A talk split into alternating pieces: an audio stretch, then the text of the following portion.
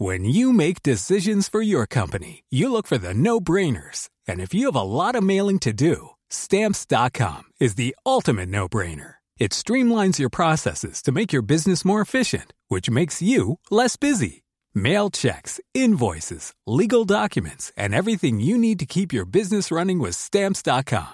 Seamlessly connect with every major marketplace and shopping cart. Schedule package pickups and see your cheapest and fastest shipping options from different carriers. With rates up to 89% off USPS and UPS rates. And with the Stamps.com mobile app, you can take care of mailing and shipping wherever you are. Make the same no-brainer decision as over 1 million other businesses with Stamps.com. Sign up with Code PROGRAM for a four-week trial, plus free postage and a free digital scale. No long-term commitments or contracts. That's Stamps.com. Code PROGRAM.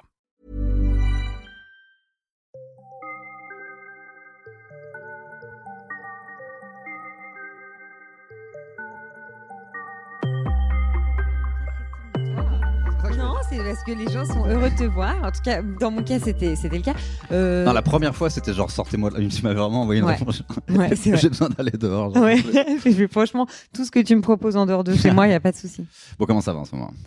Franchement, en vrai, ça, Ça va, En vrai, ça va. C'est un peu le cliché de euh, ah mon dieu, on peut plus s'exprimer sur scène. Moi, c'est un besoin euh, Ouais. vital. Mm. Je sais pas si j'ai vraiment. Je sais pas si t'as ça vraiment toi. En fait, moi, je pense que ce qui est dur, c'est que j'existe vraiment beaucoup euh, par les autres.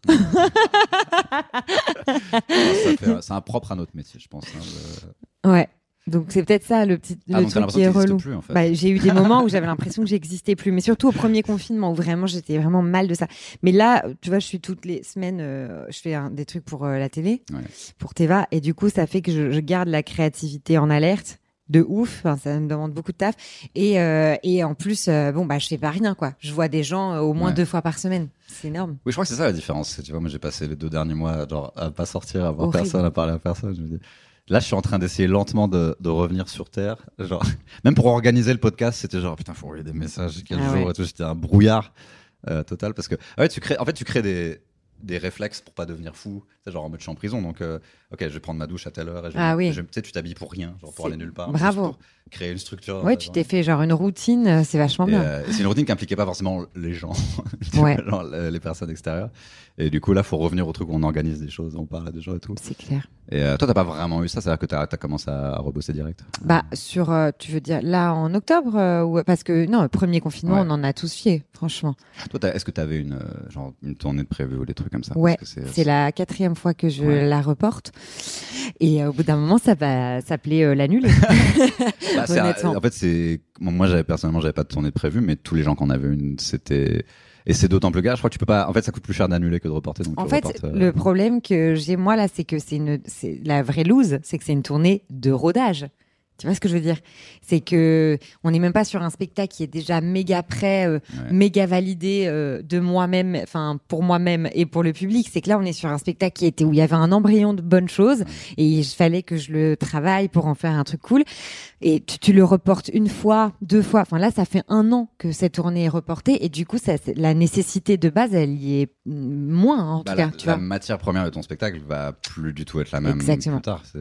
Si t'as écrit des trucs sur la, la peur du Covid, oh mon dieu, qu'est-ce qui va se passer Bon, bah maintenant on sait hein, ce qui s'est passé, donc euh, faut écrire.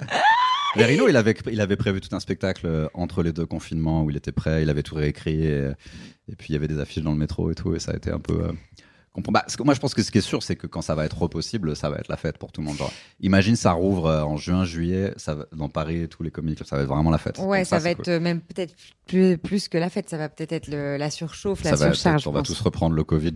ça va juste être, être une recontamination. Non, mais même, je sais pas, il y a aussi eu le truc de. j'ai- joué euh, le 5 juin dernier. Tu Ouais. sais, c'était vraiment le premier jour où les théâtres ont réouvert. Je suis partie avec euh, Paul Mirabel et Franjo euh, à Saint-Malo et on a joué tous les trois pour le point virgule. Et, euh, et en fait, j'ai trouvé. Alors, donc, ça faisait la, c'était la première fois qu'on s'arrêtait euh, pendant trois mois, tu vois, hein, à l'issue de ce premier confinement qui était quand même hyper euh, terrorisant, on va dire. C'est pas ouf. Ouais. Un peu- Et, euh, et donc de reprendre à Saint-Malo, euh, tu vois, j'ai été euh, complètement euh, apeurée de, de voilà, de, je, je sais plus comment je m'appelle, mais en vrai, c'est vrai, ce truc-là de, de plus savoir comment on s'appelle.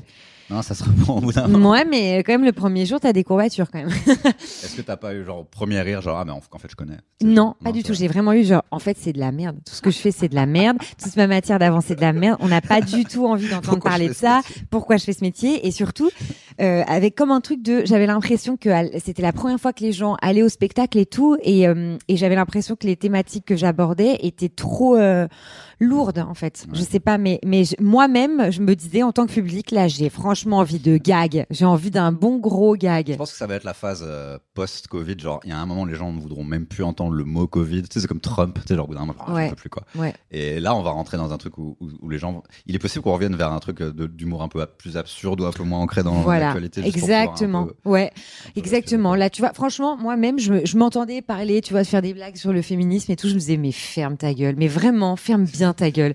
Ah, c'est pas que c'est des problèmes qui n'existent plus, mais c'est vrai non, que. mais on- mais pas tout de suite. Déjà, euh, euh, non mais ça existe grave. Mais là, tu veux, tu t'as t'as passé trois mois enfermé chez toi, t'en peux plus, c'est anxiogène les infos. T'as pas envie de te prendre une micro leçon de morale par une humoriste, quoi. Franchement, t'as juste envie de, de rigoler sur la couleur de sa moustache.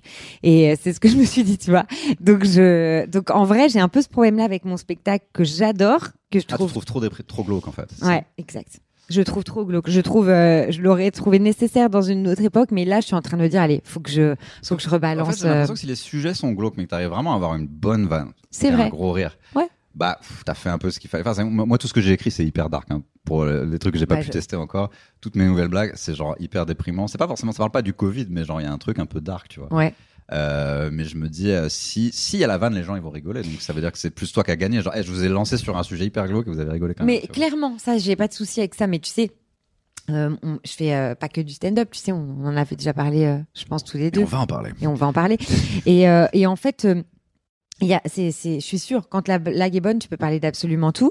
Mais euh, déjà, mes blagues sont pas bonnes. Non, je rigole. Euh, non, non, non, c'est pas ça. C'est juste que parfois, euh, juste euh, pas de blague, en fait, pas de, pas de, de réflexion, parce que souvent, la blague bonne d'un sujet un peu glauque, c'est un très bon trait d'esprit aussi. Tu vois ce que je veux Ouais. dire?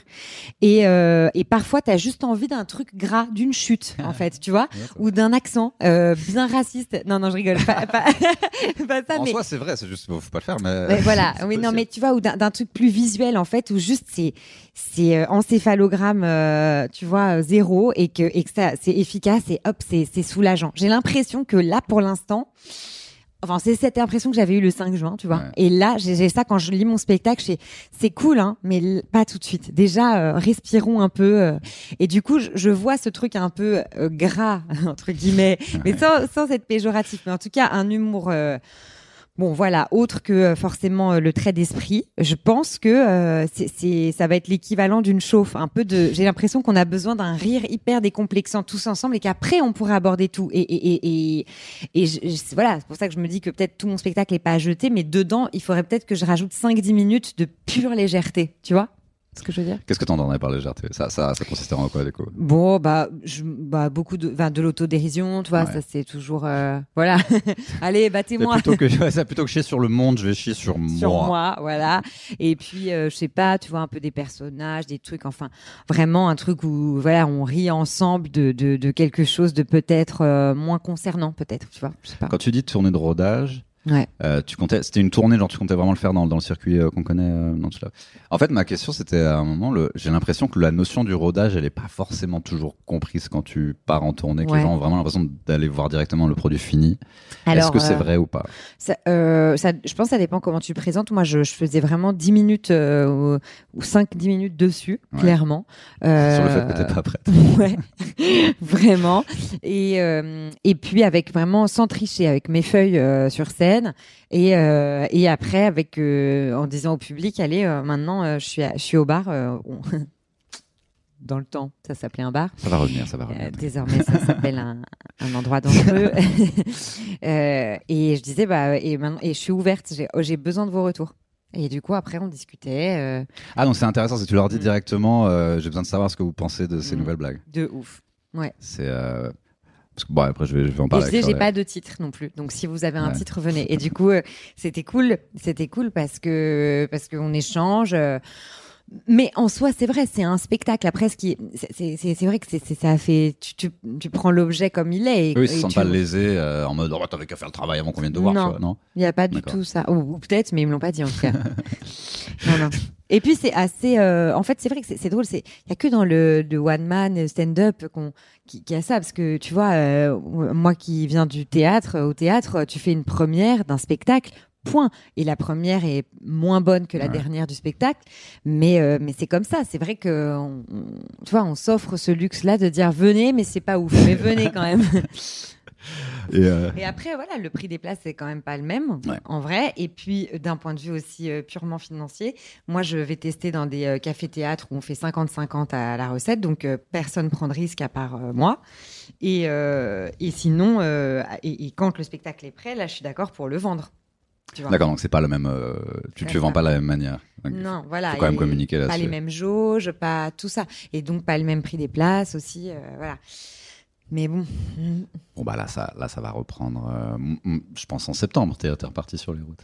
Je sais pas. la- Et tu vois, c'est drôle parce que je suis d'accord avec toi sur le côté à Paris. Euh, on pourrait rôder à Paris, mais en fait, ça dépend euh, ce qu'on va chercher dans notre rodage, je trouve. Moi, on me dit vachement, euh, on m'a beaucoup dit que j'étais très parisienne, que j'avais un humour très parisien, et je suis pas trop forcément d'accord avec ça. Qui, qui te dit ça? Tu sais, c'est comme les gens qui ah, très féminin. Hein. Oui, voilà, c'est ça. C'est des, des programmateurs et des programmatrices. Mais donc du coup, je me suis dit bah très bien. Si c'est vraiment la crainte, je vais pas aller, je vais pas le rôder à Paris Parce que j'ai l'impression quand c'est presque un reproche où tu, quand on dit c'est très parisien, j'ai Ouais. presque l'impression que c'est un peu en mode. euh, Ah, tu parles des trucs de bobo là, et féministe Ouais. et machin, une C'est corse euh, Mm. Tu veux pas faire la secrétaire un peu Ouais, c'est ça. Et je fais à ce moment-là, c'est pas à toi de t'en vouloir et de te dire non, en fait mon humour il est pas parisien juste parce que je, je suis pas débile, tu vois. C'est absurde. T'étais euh, t'étais dans la troupe des sales gosses quand t'étais petite, c'est Ouais. ça. hein? Et moi, c'est- en fait, je voulais trop être dans cette troupe quand j'étais petite. C'est vrai? C'était mon rêve, ouais. Parce que Ah. euh, j'ai- en fait, j'écoutais Rire et Chanson toute la journée, tu vois. Ouais. Et, et je sais- et du coup, j'étais, tu sais, je connaissais euh, les, les sketchs comme si je connaissais des chansons. Et bon, à l'époque, c'était quoi? Je suis assez vieux, donc c'était euh, euh, genre Les Vampes, Palmade, Ah oui, bah euh, oui. Muriel Robin. Et, et j'ai vu que cette troupe existait. Et pendant un an ou deux, je me suis dit, putain, ce serait trop cool. Tout parce que je faisais. euh, sais, comme les gens ils font du air guitar, moi je faisais genre du air sketch. Sur... C'est triste, c'est- une, une préadolescence assez triste, mais c'est comme ça. Non. c'est- Euh, genre, je- et je pouvais faire n'importe quoi, genre Popek ou Les ah, Inconnus. c'est- génial. je connaissais vraiment tout Mais par tu cœur. que peut encore réaliser ton rêve. hein. Euh, et, et- et du coup, je me souviens de cette troupe euh, qui était en fait, en gros, c'était vraiment des reprises Ouais. de sketchs connus des années 90. Et toi, t'étais là-dedans. J'étais là-dedans le spectacle d'après, celui qui n'a pas marché. Parce que moi, c'était en gros 97, hein, je crois, 98. Euh, bah, c'était exactement là. Moi, j'étais exactement euh, à ce- cette promo-là, en fait. Ouais. C'était donc une troupe de théâtre euh, professionnel d'enfants qui euh, sont- se sont fait connaître en reprenant les sketchs d'Eli Kaku, Elise Moon, Palman, Ouais. enfin tous les tubes, en fait. Ouais, je me ça sera gravé dans ma mémoire toute ma vie, hein, le, prof des Ah bah c'est incroyable, bah, moi aussi hein, clairement et, et en gros euh, mais avant ils faisaient déjà d'autres spectacles. Par exemple ils avaient monté la ils avaient adapté la famille Adams euh, la particularité c'était c'était toujours des enfants mais euh, voilà. Ouais. et moi j'étais allée voir le spectacle à l'Olympia parce que mes parents ils sont médecins et ils étaient tes parents aussi je crois non? Ta mère? Oui. Hein? Euh, et ils étaient médecins dans les salles de spectacle, médecins de garde. Donc, euh, c'est-à-dire qu'ils vont voir un spectacle gratuit en échange s'il y a quelqu'un qui est malade, ils le soignent Ils sont en gratuitement. mode ramasseur de balles au tennis, genre comme ça. Ils sont, C'est ça. ils sont prêts au fond à voir un mec qui fait un malaise. Et Y a-t-il un médecin euh, dans la salle? Ouais, c'est ça. C'est ce que en plus, bon, c'est quand même toujours. Bon, je vais pas critiquer les médecins. Non, c'est vrai, c'est très important le travail qu'ils font. Et, euh, et du coup, je suis allée voir énormément de spectacles enfants, tu Ouais. vois, et euh, beaucoup, à- à- notamment bah, des grands spectacles, toi, à l'Olympia et tout. Et quand euh, on a vu ça, moi, j'ai bien évidemment trop kiffé puisque je passais comme toi ma vie à faire du, du air Ouais. sketch. Mais moi, j'ai passé ma vie à imiter tout le monde, c'est-à-dire les humoristes, mais aussi euh, tous les potes de mes darons, tu Ouais. vois, dès qu'ils m'emmenaient dans des congrès de médecins et tout, après je refaisais tous les persos, enfin tu vois, c'était un peu une culture euh, dans la famille. Et, euh, et après, euh, ils, donnaient, ils distribuaient des, des prospectus à la sortie du, du spectacle pour intégrer les cours, parce qu'il y avait les cours et la troupe. Ouais. Et euh, donc je voulais prendre les cours de théâtre avec eux. Et en fait, euh, on s'est mal compris parce que ça tombait au moment où ils faisaient des castings. Et du coup, il y a eu un amalgame. Et du coup, je me suis retrouvée à passer le casting alors que bah, je voulais juste faire des cours. Ah, tu t'es retrouvé dedans par accident en fait. Ouais, complètement. C'était pas genre je veux absolument jouer Anne Romanoff sur scène? Non, non c'était un accident. Non, je pensais pas du tout autant faire enfin faire des, des grandes. euh, Non, non. Puis mes parents m'auraient pas du tout laissé s'ils avaient su. Ouais. Non, non. Et puis en fait, je, donc je me suis retrouvée là par hasard. Puis comme ils divorçaient, ça les arrangeait bien de pas m'avoir sur le dos à ce moment-là. Ouais, moi ça, ça, ça aurait été l'inverse. C'était mon rêve qui met plus sur le dos et qui me fout la paix. Je voyais, je sais, il y avait une émission à envoyer spécial et ça avait l'air un truc hyper, Ouais. hyper Ah, sérieux. tu l'avais vu ça, ouais. Ouais, parce que je jouais trop dedans, quoi. Et, et Ah, je voyais, euh, c'était genre sérieux, genre euh, les enfants, les gamins ils se faisaient engueuler euh, Ouais. s'ils déconnaient et tout Ah, dans de les sketchs et tout. ouais. Ah non, mais c'était. En fait, c'était. Il y a- on nous disait. En plus, c'est super parce que ça ça m'a vraiment appris la rigueur du travail parce que euh, toutes nos vacances scolaires, nos mercredis, nos samedis, nos dimanches étaient consacrés Ouais. à ça. Et. euh, on n'avait pas le droit de sécher une répète, rien. Et surtout, la DAS. Tu sais que tu dois demander des Mhm. autorisations à la DAS pour Ouais. faire travailler des enfants. Et si ils contrôlaient notre moyenne scolaire, en tout cas c'est ce qu'on nous disait, Ouais. et si on chutait notre moyenne scolaire, on était viré de la troupe. Donc il fallait euh, assurer de ouf et à l'école et dans le spectacle. Ça a duré combien de temps Ça? T'as fait ça combien de temps du coup? Deux, trois ans. Ouais. Mais c'était ouf. Franchement, T'as c'était ouf. Ouais, c'était. ouf, c'était ouf. C'est ce qui a fait que j'ai pu euh, pas déprimer. Enfin, sinon l'école et tout ça, c'était Est-ce horrible. que tu peux avoir l'expérience inverse, genre en mode enfant star Et non, parce qu'on n'était pas euh, en tant qu'enfant, c'était Ouais, la vrai. troupe qui était médiatisée, mais sinon on connaissait, les gens connaissaient même pas nos prénoms. Donc après, quand j'avais 13 ans, j'ai arrêté, j'ai Ouais. fait collège, lycée. La condition pour mes parents, c'était euh, et ton bac, après tu fais ce que tu veux. Et euh, après, donc euh, j'ai passé un bac euh, spécialité théâtre, tu sais. Et euh, après ça, j'ai intégré une école euh, pro de, de théâtre, sauf qu'ils étaient, euh, ils ont essayé de me carotte, ils m'ont dit, ah, fais quand même une licence. Je fais non, non, non, non, non, je fais pas de licence, mais je me suis dit, je vais leur montrer que je, tu vois, qu'ils ont pas de raison d'être inquiets. Donc, en parallèle de l'école, j'ai monté une compagnie théâtre tout de suite et un spectacle quand j'avais Trop bien. 18 ans. Ouais. Qui a hyper bien marché pendant deux ans et demi, un truc Ouais. comme ça, et que j'ai financé euh, en faisant euh, du théâtre dans le métro avec euh, les du personnes. théâtre dans le qui- métro ouais, Dans le métro ou dans les couloirs du dans le métro métro. Et euh, en trois semaines, on, on a récolté 3000 euros quand même. et on a monté notre spectacle comme ça. Tu vois. Et ensuite, moi, j'ai lu que tu avais fait un, un- En gros, c'était vraiment en mode théâtre, genre tu, tu es capable de jouer une pièce où tu joues 10 personnages en même temps dans la pièce. Mm. Ça, c'est la magie pour moi. Est-ce que tu. Est-ce que tu serais capable de m'expliquer comment c'est possible? Parce qu'en fait, moi, l'acting, j'ai jamais joué à la comédie, si tu veux. Je, je me retrouve même dans des castings de pub et on prend un gars qui a ma tête mais qui sait jouer, quoi, tu vois. Oh, mais pas toi, du tout tu sais truc. jouer, toi Sur scène, ce que j'ai écrit, quoi. Mais... Ah bon? Ouais, non, je suis, je suis pas un très bon acteur. Je crois que je suis tellement habitué à casser le quatrième mur que c'est trop dans mon réflexe que maintenant. Limite, mes yeux regardent la caméra, tu vois. Genre, Ah ouais. si- il, me faudrait une Ouais, formation. C'est rien. Bah oui, une un- formation d'une heure, on l'a fait si tu veux après. Et donc, l'idée de. euh, en fait, moi, tout ce que je sais de la scène, c'est genre ce que je fais là ou dans des cas. Tu vois, genre le stand-up que je fais depuis un certain Ouais. temps. Euh, l'idée d'être sur scène devant des gens. Déjà, de pas dire des trucs drôles, c'est. euh, ouais, genre de faire un texte et que les gens regardent. genre, oui. Ça, c'est un autre monde. Et en plus, le fait d'être toute seule et de jouer plusieurs personnages, c'est encore un truc complètement étranger pour moi. Toi, c'est un truc qui est complètement naturel pour, Ah oui, bah Ouais. moi c'est un truc qui, oui, oui, comme je te dis, tu vois, quand j'étais petite déjà, rien que d'imiter les personnes et tout, donc c'était tout de suite. Enfin, Ouais. c'est instinctif, beaucoup plus que ce que tu fais toi, Ouais. tu vois. Et ça, justement, moi j'ai vachement appris à ton, en vrai, à ton contact. Hein, c'est même pas, euh, c'est, euh, c'est, c'est- t'as fait partie de mes euh, pères entre guillemets de, de, AIRS. hein. Ouais. Oui. Euh, des, des, des plateaux euh, parce que euh, tu, tu mets tu vois moi je suis beaucoup plus capable de, de dessiner un personnage une silhouette Ouais. une voix que d'avoir la, la, la plume aussi incisée que toi tu vois ça c'est Bah, il y a les... Ah, merci beaucoup, ça fait plaisir. non, Mais bah, au-delà de l'écriture, il y a le fait que quand on enlève la plume, la plume incisive, c'est vraiment comme ça que je parlais dans des bars euh, quand j'ai découvert le stand-up, tu vois. Mm. Et euh, genre, ah putain, mais je parle déjà comme ça, il faudrait juste que je le canalise et que ce soit assez bien écrit pour que ça puisse marcher tous les soirs devant des gens qui me connaissent pas et tout. Mais euh, ça a été naturel pour moi de faire ça, justement, de, de me dire, en fait, je vais monter sur scène et je vais faire exactement ce que je fais dans la vraie vie. ouais. Euh, et t- pour toi, ça n'a pas été si naturel que ça, alors finalement, c'est. de faire de j'essaie de me souvenir de quand je t'ai Ouais. connu, mais il me semble que tu, tu... autant il y a des gens qui ont fait vraiment un, un passage entre des personnages et, et du stand-up.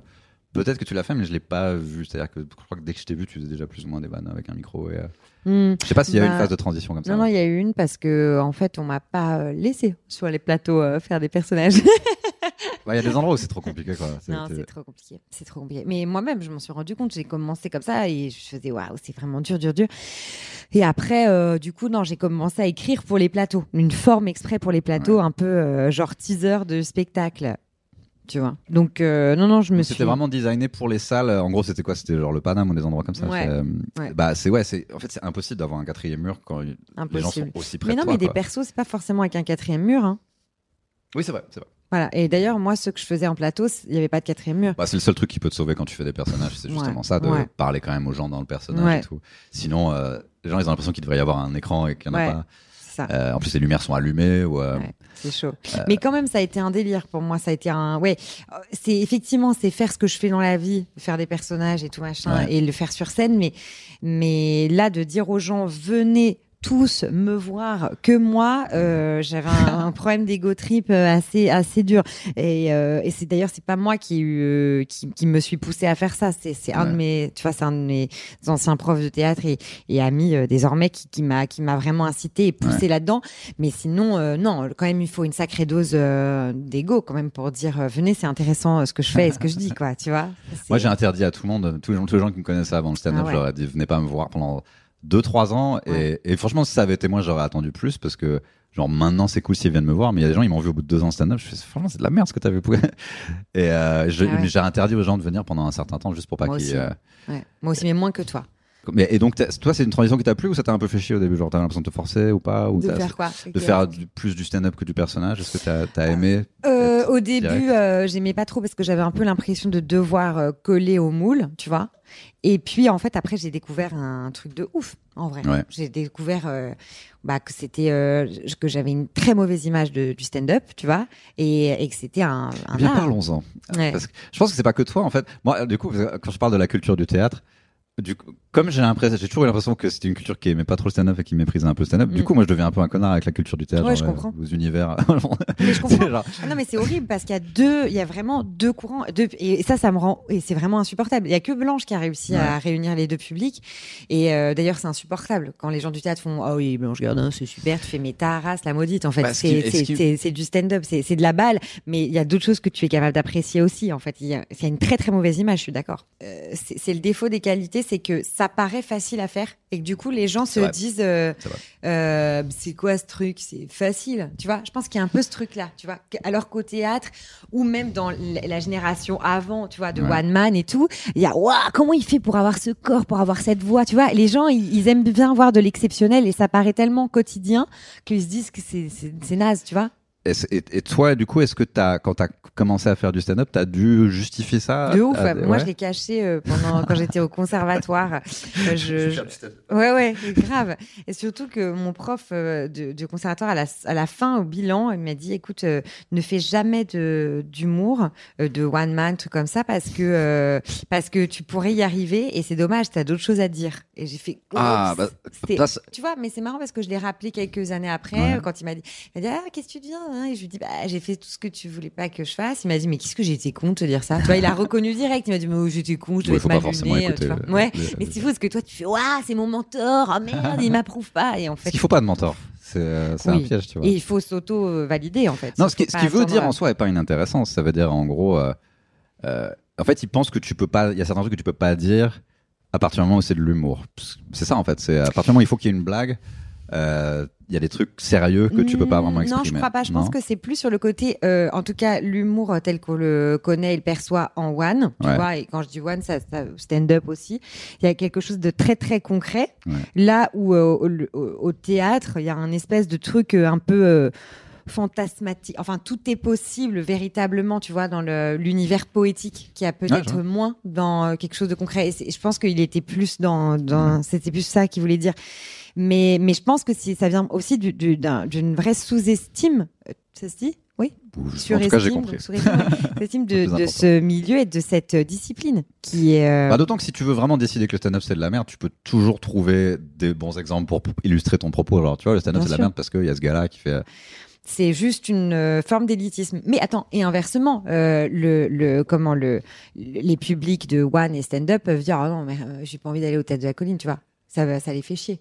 Euh, bah, ma- maintenant qu'il y a des comédie clubs et que, enfin, je pense que ça commence à se séparer, mais c'est, c'est, moi en fait, ce qui m'intéressait, c'était toi, ta transition entre les deux, si Ouais, t'as, si t'as ouais, vraiment, si t'avais vraiment été dans le théâtre, genre en mode, on fait des troupes De et ouf, des, de ouf. et de parce que là, t'es en mode stand-up, genre pur stand-up, quoi. C'est, euh, il Ouais. y a, y a- peut-être que ça te saoule et que t'aimerais à un moment revenir vers un truc un peu plus théâtral. Non, non, vois, mais, je suis pas pure stand-up. Enfin, mon spectacle, il, ça reste, c'est c'est pas que, que stand-up, Ouais. c'est mix un peu plein de trucs quand même. Mais bon, oui, je suis seule sur scène en tout cas. Est-ce que tu chantes? Un peu. Est-ce que tu chantes, Laura? Qu'est-ce que tu Un peu. Qu'est-ce que tu vas nous chanter? Certainement pas. Un petit peu. Mais, euh, mais euh, je chante, mais au service de, la blague quand même. Euh, bah oui, j'imagine que c'est. Bah, Il y a des gens qui finissent leur spectacle avec, oh happy days. Ah non. Tous ensemble. Tu vois Parce que le message de mon spectacle, c'est que finalement, on est tous les mêmes. non, je suis pas ça. Ça me ferait marrer de juste faire, le faire moi, genre. Franchement, Maintenant, j'ai un vrai truc à vous dire. Je vais chanter un truc. ça serait trop, trop drôle. Mais en vrai, c'est hilarant. Très sérieux. Toi, en plus, avec une tête. euh, Oh, happy day. Est-ce que. bah, Donc oui, Oui. donc pour répondre à ta question, Dis-moi. la transition, c'était quoi? Oui, euh, oui, oui, j'ai fait une vraie transition, oui, c'était ça. Non, mais oui, mais j'adore aussi, je- j'aime bien Dis-moi. l'équilibre. J'adore. Là, tu vois, la semaine dernière, j'ai répété un spectacle de théâtre avec mes potes du théâtre, et, euh, et j'adore aussi. Je pense que les deux, deux doivent exister, et j'adore quand même aussi. Donc toi, ça te dérange pas de faire les deux de Non, ça me dérange c'est pas. Au contraire, j'ai envie de continuer à faire les deux. Mais euh, aussi, pourquoi j'y suis venue, c'est que c'est euh, très très difficile le, le théâtre, euh, même euh, dans, Ouais. en tout cas dans moi, ce que j'aime faire, c'est euh, pas du tout rentable. Euh, de réunir six acteurs sur scène, Ouais. c'est vraiment très très compliqué en termes de planning, en termes d'oseille, en termes de public qui va voir ça, parce que quand même le théâtre c'est vraiment moins médiatisé que l'humour, tu vois.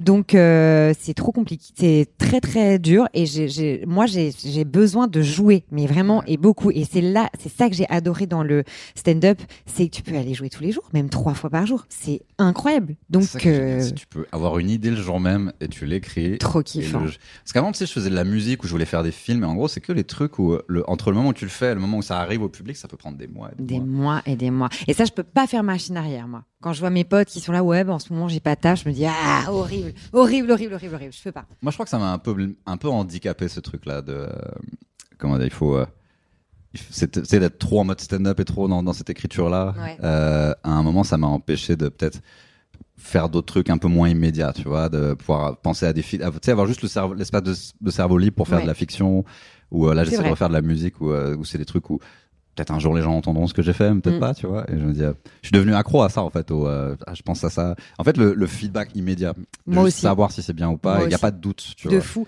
Et je suis du, coup- du coup devenue peut-être accro à l'imparfait aussi, parce que je trouve que quand tu montes en plateau, euh, que t'as écrit l'après-midi, c'est forcément imparfait, mais c'est pas grave, tu sais que ça va, ça va aller mieux. Oui, bah, je pense que c'est pas, c'est peut-être mieux, limite, que ce soit moins répété, tu vois. Euh, ouais, peut-être, mais du coup, quand je reviens au théâtre où euh, tous mes potes connaissent à donf leur texte et tout ça, je suis là, bah, ah ouais, carrément, déjà, euh, on en est là. Moi, je suis beaucoup plus.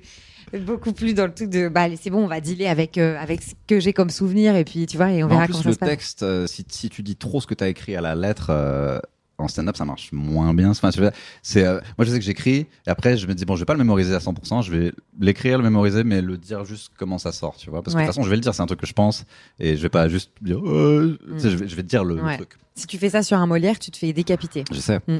Bah, c'est même la, c'est la même différence entre la musique classique et genre, euh, le, Et le jazz? Ou le, bah, le, oui, parce que le jazz, c'est encore autre C'est de chose. l'impro. Il faut jouer les mauvaises notes. Ouais. mais euh, mais euh, genre si tu es dans un groupe de rock et tu tu c'est pas très grave s'il s'il manque Ouais. quelque chose tu vois Euh, enfin enfin voilà donc to- toi en gros c'est un truc qui c'est un truc qui peut les deux peuvent être dans ta vie quoi il y a pas Ah de, ouais, ouais, carrément. Euh, qu'est-ce que je veux dire? Il y a y a en fait j'ai l'impression que toutes les humoristes meufs qui font du stand-up on leur pose dans l'interview la question de Eh, est-ce que c'est pas trop relou d'être une femme humoriste Mm. et la vérité, c'est que quand c'est quand c'est des journalistes qui te posent la question, euh, c'est pas bien intentionné si tu veux. Mais il y a quand même, j'ai quand même l'impression qu'il y a une différence. Tu vois que tu peux me raconter des trucs de ce que tu as vécu et qu'aucun mec dans le stand-up aura vécu ça dans la, ma- la manière dont les gens viennent te voir euh, et te, genre te dire ce que tu dois faire. Est-ce que tu as vraiment vécu ça ou c'est juste moi qui psychote sur comment les meufs sont traitées dans l'humour où très vite il y a des gens qui viennent leur dire exactement voilà ce qu'il faut faire, pas parler de cul, sinon tu passes pour une pute. Des, trucs vraiment violents, violents comme ça que moi j'ai pas du tout. euh, T'as pas du tout eu, toi? Vite fait, ah, il est vulgaire, puis je fais, euh, Oui, voilà. ça, tu vois, Ouais. mais euh, pas. Non, mais si, si, oui, oui, si, si, euh, je, je, je confirme, euh, si, si, il y a vraiment ça. En tout cas, moi, je l'ai vraiment vécu, mais en même temps, je le vis, euh, enfin, en tant que nana, tu le vis dans beaucoup de choses, en fait. Ouais. C'est pas que le stand-up euh, est quand même le reflet, euh, ce qui se passe dans le stand-up, c'est un peu le reflet d'une société aussi. Par contre, euh, dans le théâtre, beaucoup moins, tu vois. Y a un rapport vraiment vachement plus euh, horizontal, tu vois, entre les hommes et les femmes. Et, et du coup, euh, enfin, en tout cas, tel que je l'ai vécu aussi, hein, et, et tout le monde se change les uns devant les autres. Tu vois, il y a pas, il Ouais. y, a, y a un truc où on est vraiment euh, tous, pour des raisons aussi de praticité, pff, tous dans le même bateau. Donc j'ai jamais, euh, euh, je me suis jamais sentie être une nana, tu vois ce que je veux dire, mais dans le sens péjoratif du terme. Je me suis jamais sentie stigmatisée, euh, sous-estimée, pas du tout. Alors que dans le, le waouh, dans le, le, ouais, le milieu des plateaux d'humour, c'était affreux. Puis même il y a ce premier a priori de euh, les filles sont moins drôles. Donc ça, euh, c'est atroce quoi. Tu, tu, tu prends Parce que les gens viennent te voir vraiment, genre dans les loges et tout, genre, ah, il y a une fille. Parce que j'ai entendu des histoires comme ça, genre, euh, où à la limite que les gens le pensent silencieusement et, restent polis, c'est possible, tu vois, mais Ouais. qu'en plus ils viennent vraiment te voir, genre, ah, mais tu vas bider dans tes nuls. Ouais. ouais. Et puis même, et puis même, te- tu vois tout le monde, il programme autour de toi toutes les personnes. Hey, Alors la plateau, fille, j'ai un plateau, j'ai un plateau. Hey, tu veux venir la semaine prochaine J'ai un plateau. Et puis toi, t'es là comme une pauvresse. Parce qu'il manque une. Et devant on t'appelle, genre, il il manque une fille, j'ai besoin d'une fille. Ça, on me l'a dit ça aussi plusieurs fois. Euh, mais j'ai plus l'impression, en fait, c'est pas vraiment le public qui. Enfin, le public s'en fout un peu, en fait, de qui il y a sur scène. Ça dépend. Attends, Non tu rigoles. Ah, le nombre de meufs euh, qui venaient, qui viennent te voir à la fin, qui disent euh, bravo parce que d'habitude j'aime pas les filles. Alors ça, ça, ça, je l'ai vraiment entendu. Les mecs aussi. Et puis, euh, tu sais, au début quand j'ai commencé, j'avais mes collants euh, en dentelle. Là, Tu te souviens? Aïe, la vache, tous les Ah, mecs. c'est vrai. Ouais. Vrai qu'il y a eu un changement de look. Oui, tu vois. Moi, j'accepte la combinaison comme si elle avait toujours été là, tu vois, mais en vrai. Il y a eu un changement de look parce que bah, c'était mon côté old school du théâtre. De, Ouais. Je veux jouer en costume, tu vois, c'est important pour moi. Et, tout le monde- et notamment toi, tout le monde disait mais qu'est-ce que tu t'en branles? Si t'es drôle, t'es drôle, t'en fous de ton costume. Mais moi, j'avais besoin de genre de revêtir un truc, tu vois. J'ai eu des conversations avec plein de meufs comme ça, qui avaient, euh, mais c'était jamais là. C'est soit je, euh, je veux pas être trop apprêté, sinon on va me juger, ou Mm. je veux être apprêté, sinon on va me juger. Ou je- En fait, euh, c'est en fait on juge tout le monde sur scène. Et Ouais. euh, effectivement, ce sera pas vraiment, tu seras pas vraiment jugé au physique de ah elle est comme ça, elle est comme ça. C'est plus il y a l'a priori nationale de ah ça va être une fille, ça va être moins drôle. Ça c'est relou, tu vois. Ouais, mais une fille est quand même vraiment aussi vraiment jugée sur son physique, tu vois. je pense l'être aussi. Tu vois ce que je veux dire? Non? Mais alors, je t'assure, je t'assure que, enfin, Sur scène, hein, que je le société. perçois, oui, mais tel que je le perçois, c'est quand même pas pareil. C'est-à-dire que, euh, tu sais qu'une fille moche, ça peut Ouais. déranger un spectateur. mais je te jure, hein, ça peut. Ça Parce que j'ai aussi entendu l'inverse. J'ai aussi ah si elle est trop bonne, euh, les meufs vont Ouais. la détester. euh, En tout cas, je pense qu'il n'y a pas du tout, malheureusement, le même rapport au physique euh, des hommes et celui des femmes quand même. dans la société, c'est sûr. Dans la société. Donc sur scène aussi, en fait. Y a Sur scène, j'ai l'impression, en fait, sur scène, j'ai l'impression qu'ils détestent tellement tout le monde. Ils sont prêts à juste chier. En fait, n'importe qui Ouais. monte sur scène, voir, c'est une merde, regarde lui, là. En gros, on est vraiment là pour qu'on se moque de nous. Mais d'accord, mais j'ai l'impression qu'un mec va pas être victime de son genre, en fait. Tu vois ce que je veux dire? Là où une nana. Ah, c'est sûr qu'on va pas se dire, Si ah, c'est un mec, ça va pas être drôle. Donc ça va pas être drôle. Alors qu'une nana, si elle est pas drôle, c'est tout le genre qui en pâtit, Ouais, tu c'est vois. Et c'est pas cette nana-là qui était pas drôle. Et ça, ça a été confirmé hein, par des programmateurs et programmatrices télé qui me disent c'est très compliqué de programmer une meuf parce que euh, on part avec ça quand euh, si la nana bide, on fait ah bah tu vois là on n'aurait pas dû te faire confiance. Les filles sont moins pour drôles. qui vous Tu vois, payez, en fait. Genre, qui a, qui a, amené ce précédent? Genre, est-ce qu'il y a une meuf qui a été tellement nulle? Parce qu'en plus, j'ai même pas de- d'exemple en tête. tu Non, vois, mais de- je pense, c'est que mon avis, mais je pense que tu vois, une nana doit, doit, doit rentrer dans une case que la société lui a donnée, donc la maman, euh, la catin, euh, la, la, la, la, la fille, la, la jeune fille. Euh, Bah, pendant longtemps, c'était genre la, les personnages de, pour les meufs, c'était la secrétaire délurée, euh, l'ado un peu attardé qu'à 15 ans. il en fait, je, je dirais que tu vois, je parlerais carrément d'archétype, de fonction vraiment. euh, C'est même pas secrétaire et tout, c'est trop contemporain. Je parle Ouais. vraiment dans les archétypes de, euh, tu vois, euh, voilà, est-ce que, à quoi est-ce qu'elle, comment est-ce qu'elle va servir euh, l'homme et, et du coup la société et humoriste, non. Pas du tout. C'est une case. Non, on ne, on ne veut pas. C'est un contre. Et donc, je, du coup, je pense que c'est pas une, une, une humoriste qui a fait, euh, enfin, une humoriste qui était pas drôle, qui a fait que. Il y a une humoriste qui a fait toute la France, qui a pris des gros fours et maintenant, vois, non, plus, plus de femmes. C'est fini. Et euh, je pense, ouais, j'ai pas l'impression que ce soit arrivé. C'est pas ça, mais par contre, tu sais, euh, y a- on, fait- on observe souvent ça euh, où euh, les filles, euh, tu sais, euh, un, un mec euh, qui est drôle peut, on dit qu'il peut être, euh, ça peut séduire euh, des femmes, Ouais. tu vois, et inversement, pas trop, pas trop. Et c'est affreux. Moi, quand je parle avec même mes meilleurs potes mecs, tu vois, qui sont donc Ouais. des gens que je respecte et que j'estime, quand tu leur demandes les trois critères d'une nana. Idéal, jamais t'as l'humour, c'est qu'elle rit à mes blagues, ça j'ai déjà entendu, mais jamais qu'elle soit drôle, tu vois. Moi, moi, je dis ça. ouais. Tu vois, ouais, ouais. Bon, mais toi, à la limite, ça se comprend. T'as envie d'être avec quelqu'un qui est à tes blagues, j'espère pour toi, Bah, oui. idéalement, c'est mieux, ouais, tu vois. bah Mais, oui, euh, j'espère. C'est, euh, moi, je préfère être toujours intelligent à drôle, c'est-à-dire que, enfin, ou ou genre, à partir du moment où il y a une conversation, j'ai pas, j'ai pas besoin que la personne me fasse rire tout le temps si la personne est drôle. Il y a des gens qui se sentent intimidés si la personne est drôle parce que c'est une forme de pouvoir euh, Mm. ou un truc comme ça. Bon, euh, et toi, t'as l'impression que ça se sur scène, ça finit par se voir. On n'est pas censé voir une meuf qui fait rire parce que euh, c'est pas son rôle dans la société. T'as l'impression que c'est ça? Bah, je pense que c'est jamais conscient. Je pense que jamais un spectateur va sortir. Écoute, euh, je n'ai pas adhéré à son humour parce que la société fait que je n'ai pas été conditionné comme ça. Non, non, je pense pas. Mais je pense qu'il y a un truc là. Et donc, du coup, c'est pour ça aussi que. Enfin, moi, j'interprète ça comme ça que des, des, tu vois, des nanas qui ont vachement surfé aussi sur, enfin, surfé, non, c'est péjoratif de dire ça, mais des nanas qui ont beaucoup euh, parlé de leur expérience de mère et qui en ont fait des blagues. Ah, on est d'accord. On est d'accord parce que c'est une maman, tu vois. On, on, on connaît ça, on connaît ce système. Euh, mais après, euh, dès que ça sort un peu du, du, du rôle établi, du cadre, euh, tu vois, Ouais. je trouve que, ouais. Mais c'est bon, mon interprétation. Hein. Et donc, il me semble que tu as écrit un bouquin. Euh... Bernard Pivot. Mais euh, non, Bernard Drucker. Magnifique, magnifique. Tu aimes les, tu aimes les chiens, Laura? Euh, Parce que c'est un bouquin sur ce sujet-là, en gros. Il me semblait que tu avais écrit un... En gros, pour expliquer ce qu'était maintenant le, le sujet à, aux gens pour, le- pour, pour lequel c'était le sujet dans les années 70-80. En gros, c'est c'est ça l'idée du bouquin dont j'ai oublié le titre. Le, le Euh, bouquin, ça s'appelle Merci, fallait pas le sexisme expliqué à ma, bère- à ma belle-mère.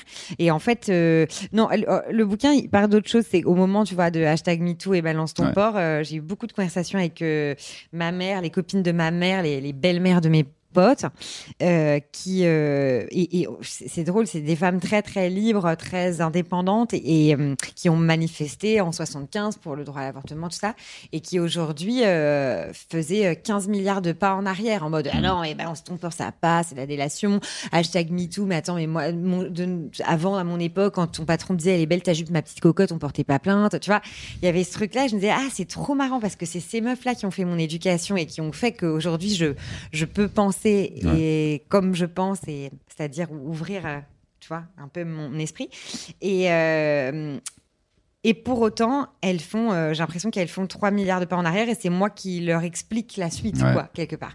Donc, euh, on a eu beaucoup d'échanges ensemble et de débats et je me suis dit, mais c'est trop marrant, il faut trop écrire un truc là-dessus parce que on a souvent tendance à attribuer euh, la lutte sexy, enfin, tu vois, le, le- Ouais. les comportements sexisme et le freinage vers le progrès aux hommes, alors que non, on fait notre part aussi. On a notre part aussi. Après, parce qu'on est issu d'un système patriarcal, tout ça, mais quand même.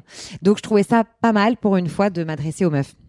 Et est-ce que Et t'as la belle-mère, réussi- c'est un cliché. Très clairement, c'est un gros cliché. Ah, c'est un moment, faut, faut vendre le livre. hein. Ouais, T'es un exactement. peu obligé. Exactement. Puis c'est pas un bon, ex- un mauvais exemple du coup. Mm. Et Est-ce que à, à travers, pendant que tu as fait ce livre, à travers cette recherche-là, tu as réussi à comprendre la cause de pourquoi euh, elles sont plus dans le délire dans lequel elles étaient Je pense qu'il y a un 1900? truc euh, vraiment générationnel, tu vois, Ouais. euh, très clairement. Et, et comment dire je, mais encore une fois, ce n'est que mon interprétation. hein, c'est voilà. Je pense qu'il y a, tu sais, il y a un mec qui avait interviewé sa grand-mère et, euh, et il lui disait mais euh, est-ce que tu aimerais bien être une femme aujourd'hui? Euh, et plus qu'à ton époque, elle fait ah ouais j'adorerais, j'aurais adoré être une jeune fille aujourd'hui. Il dit ah oui d'accord, euh, qu'est-ce que tu ferais? Il fait ah oh, elle dit ah bah je dirais au cinéma. Il dit mais qu'est-ce qui t'empêche d'aller au cinéma? Va au cinéma. Et là elle explose de rire, mais c'est-à-dire qu'elle a même pas les les cartes pour envisager comment elle pourrait être plus libre, tu vois. Et je l'interprète vachement comme ça aussi. Euh, il y avait des combats qui étaient très concrets, donc euh, le droit de disposer son corps, donc le droit à l'IVG et tout, et que maintenant on n'arrive même pas, elles arrivent même pas à se dire que oui c'est possible et que ça peut ne pas être normal que ton patron te dise elle est belle ta jupe ma petite cocotte, tu vois. Et, et du coup je, je pense qu'il y a un truc de de cartes et moi comme j'arrive avec euh, les cartes de bah ça y est, j'ai le droit de disposer de mon corps, il y a des lois etc qui qui norment un peu ça, bah j'ai maintenant la place pour me dire on peut encore évoluer sur un autre point. Donc je pense que c'est tu vois, c'est générationnel. Dans ce oui, moi j'ai l'impression que c'était plus générationnel dans, dans le sens, euh, tu sais, comme beaucoup de gens euh, qui, étaient, qui ont participé à mai 68 sont devenus pas mal à droite et que c'était juste un truc, enfin, juste de l'âge que même que peut-être moi je vais pas pouvoir éviter quand je serai plus âgé. De, en fait, tu deviens, tu commences de gauche en te battant, puis tu arrives à la soixantaine et tu deviens de droite et tu commences à, et tu commences à revenir en arrière, à faire en même temps les mains au cul, c'était pas si grave que ça. Tu vois. Parce qu'en plus, t'es agacé par tout ce qui est jeune, T'es- par tout ce qui est un peu là, je me dis, oh, les jeunes, ils nous cassent les couilles avec leur téléphone et tout. Et en fait, ils, a- ils mettent le, le féminisme de maintenant dans le même panier C'est que vrai. tout, quoi. C'est vrai. Mais en même temps, moi, je me sens une vieille conne aussi, hein, en Ouais. vrai. Tu vois, TikTok, euh, ça a été le début de ah ouais, en fait, je suis une vieille conne, vraiment. Oui, il y, a des- il y a des applis. Moi, c'était Snapchat, donc c'était il y a longtemps, c'était il y a 5 ans. Je fais, bon, là, ça y est, je suis dépassé, j'ai rien à faire. Je peux, je peux aller sur TikTok, mais enfin, est-ce qu'on a 30, un mec de 35 ans sur TikTok Est-ce qu'il a pas des intentions un peu, un peu chelou, tu vois genre, c'est, il a- Pourquoi t'es là? Qu'est-ce que tu fais là? Un truc où il y a que des ados même temps, avec le j'adorerais. qui dépasse, qui dansent comme ça. Qu'est-ce que- J'adorerais te voir faire des petites chorés. Non, je ferai des blagues sur l'actu. Les gens, ils seront sur leur feed, il y aura genre des meufs qui dansent et moi qui fais bon, franchement, Macron. Je crois que c'est ça. Le, le- Parce qu'on nous dit ouais, faut, il faut rester euh, en contact avec la technologie, faut évoluer, faut pas être Ouais, en arrière. Je fais qu'est-ce que j'allais foutre sur euh, un réseau social où il y a que des gens qui ont 15 ans de moins que moi? Mais ouais, Mais peut-être que peut-être que le podcast finira sur TikTok au bout d'un moment, que ça va être ma ça serait reconversion. très drôle. Euh, merci beaucoup, toi, hein, beaucoup en tout cas, Laura. C'était très cool de, de t'avoir. Je te réinviterai. C'est pas genre il y a l'épisode de Laura et ensuite. peu. on, se, reverra, tu penses, Et Adrien euh, oui, on a encore plein de trucs à se dire. Et puis, euh, et puis, en tout cas, c'était un plaisir. Bah, et, euh, plaisir partagé. Si, si tu as de la promo, je sais pas qu'est-ce que tu pourrais faire comme promo vu qu'on n'a pas de métier en ce moment, mais Ouais, si tu veux, tu veux faire la promo d'un truc, n'hésite pas. Euh, Non, mais moi, je veux bien qu'on aille voir mes vidéos euh, que je fais. allez voir les vidéos Laura Ouais, Demange. mais faut reportage parce que en attendant, c'est ça que j'écris comme blague. C'est sur quelle plateforme Euh, sur Facebook et Instagram, euh, c'est sur la chaîne Teva tous les vendredis. sinon. La chaîne Teva, YouTube aussi, tu peux aller sur la chaîne Teva? Non. Ah. C'est une chaîne sur abonnement. Donc si vous avez envie de vous abonner C'est 30 euros par mois. C'est la meilleure pas- vanne. Il faut, il faut toujours terminer par un rire. Alors abonnez-vous à Teva. Merci beaucoup, c'est tout. Ouais, merci beaucoup, Laura, en tout cas. Merci Adrien.